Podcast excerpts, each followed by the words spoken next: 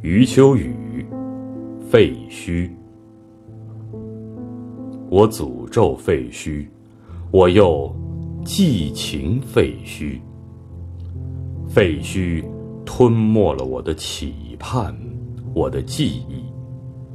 片片瓦砾散落在荒草之间，断残的石柱在夕阳下站立。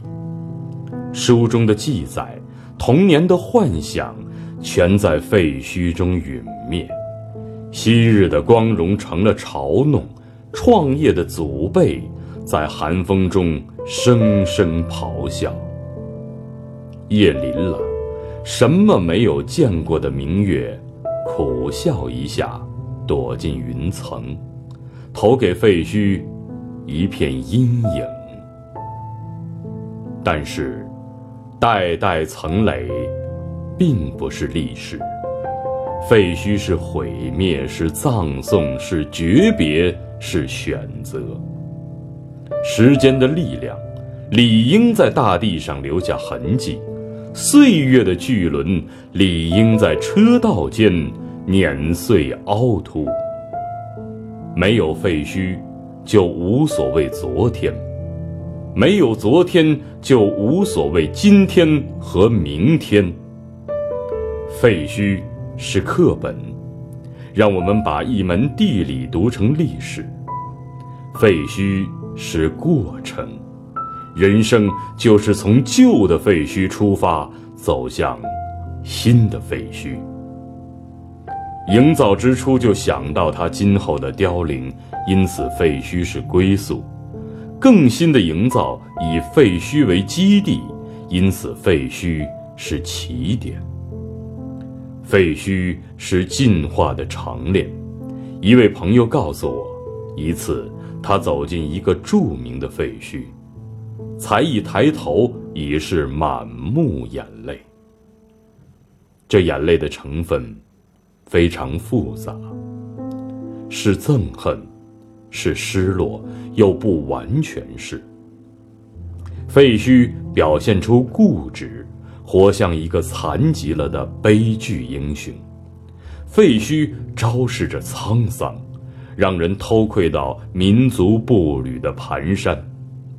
蹒跚是垂死老人发出的指令，使你不能不动容。废墟。有一种形式美，把剥离大地的美转化为依附大地的美。再过多少年，它还会化为泥土，完全融入大地。将融未融的阶段，便是废墟。母亲微笑着怂恿过儿子们的创造，又微笑着。收纳了这种创造。母亲怕儿子们过于劳累，怕世上过于庸塞。看到过秋天飘飘黄叶吗？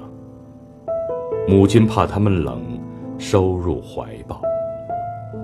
没有黄叶，就没有秋天。废墟，就是建筑的黄叶。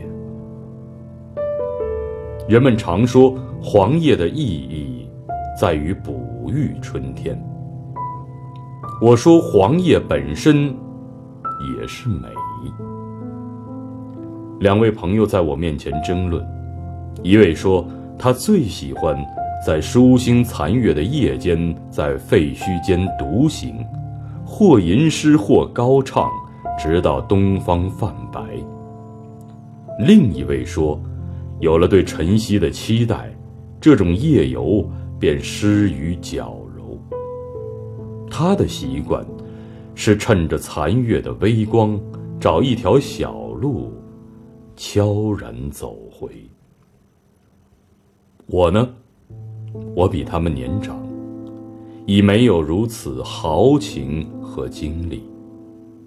我只怕。人们把所有废墟都通通刷新、修葺和重建。不能设想，古罗马的角斗场需要重建，庞贝古城需要重建，柬埔寨的吴哥窟需要重建，玛雅文化遗址需要重建。这就像不能设想远古的古铜器需要抛光，出土的断脊需要镀镍，宋版图书需要上诉，马王堆的汉代老太需要植皮丰胸，重施浓妆。只要历史不阻断，时间不倒退，一切都会衰老。老，就老了吧。安详地交给世界一副慈祥美。假释天真是最残酷的自我作践。没有皱纹的祖母是可怕的，没有白发的老者是让人遗憾的。没有废墟的人生太累了，没有废墟的大地太挤。掩盖废墟的举动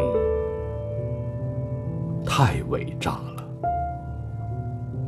还历史以真实，还生命以过程，这就是人类的大明智。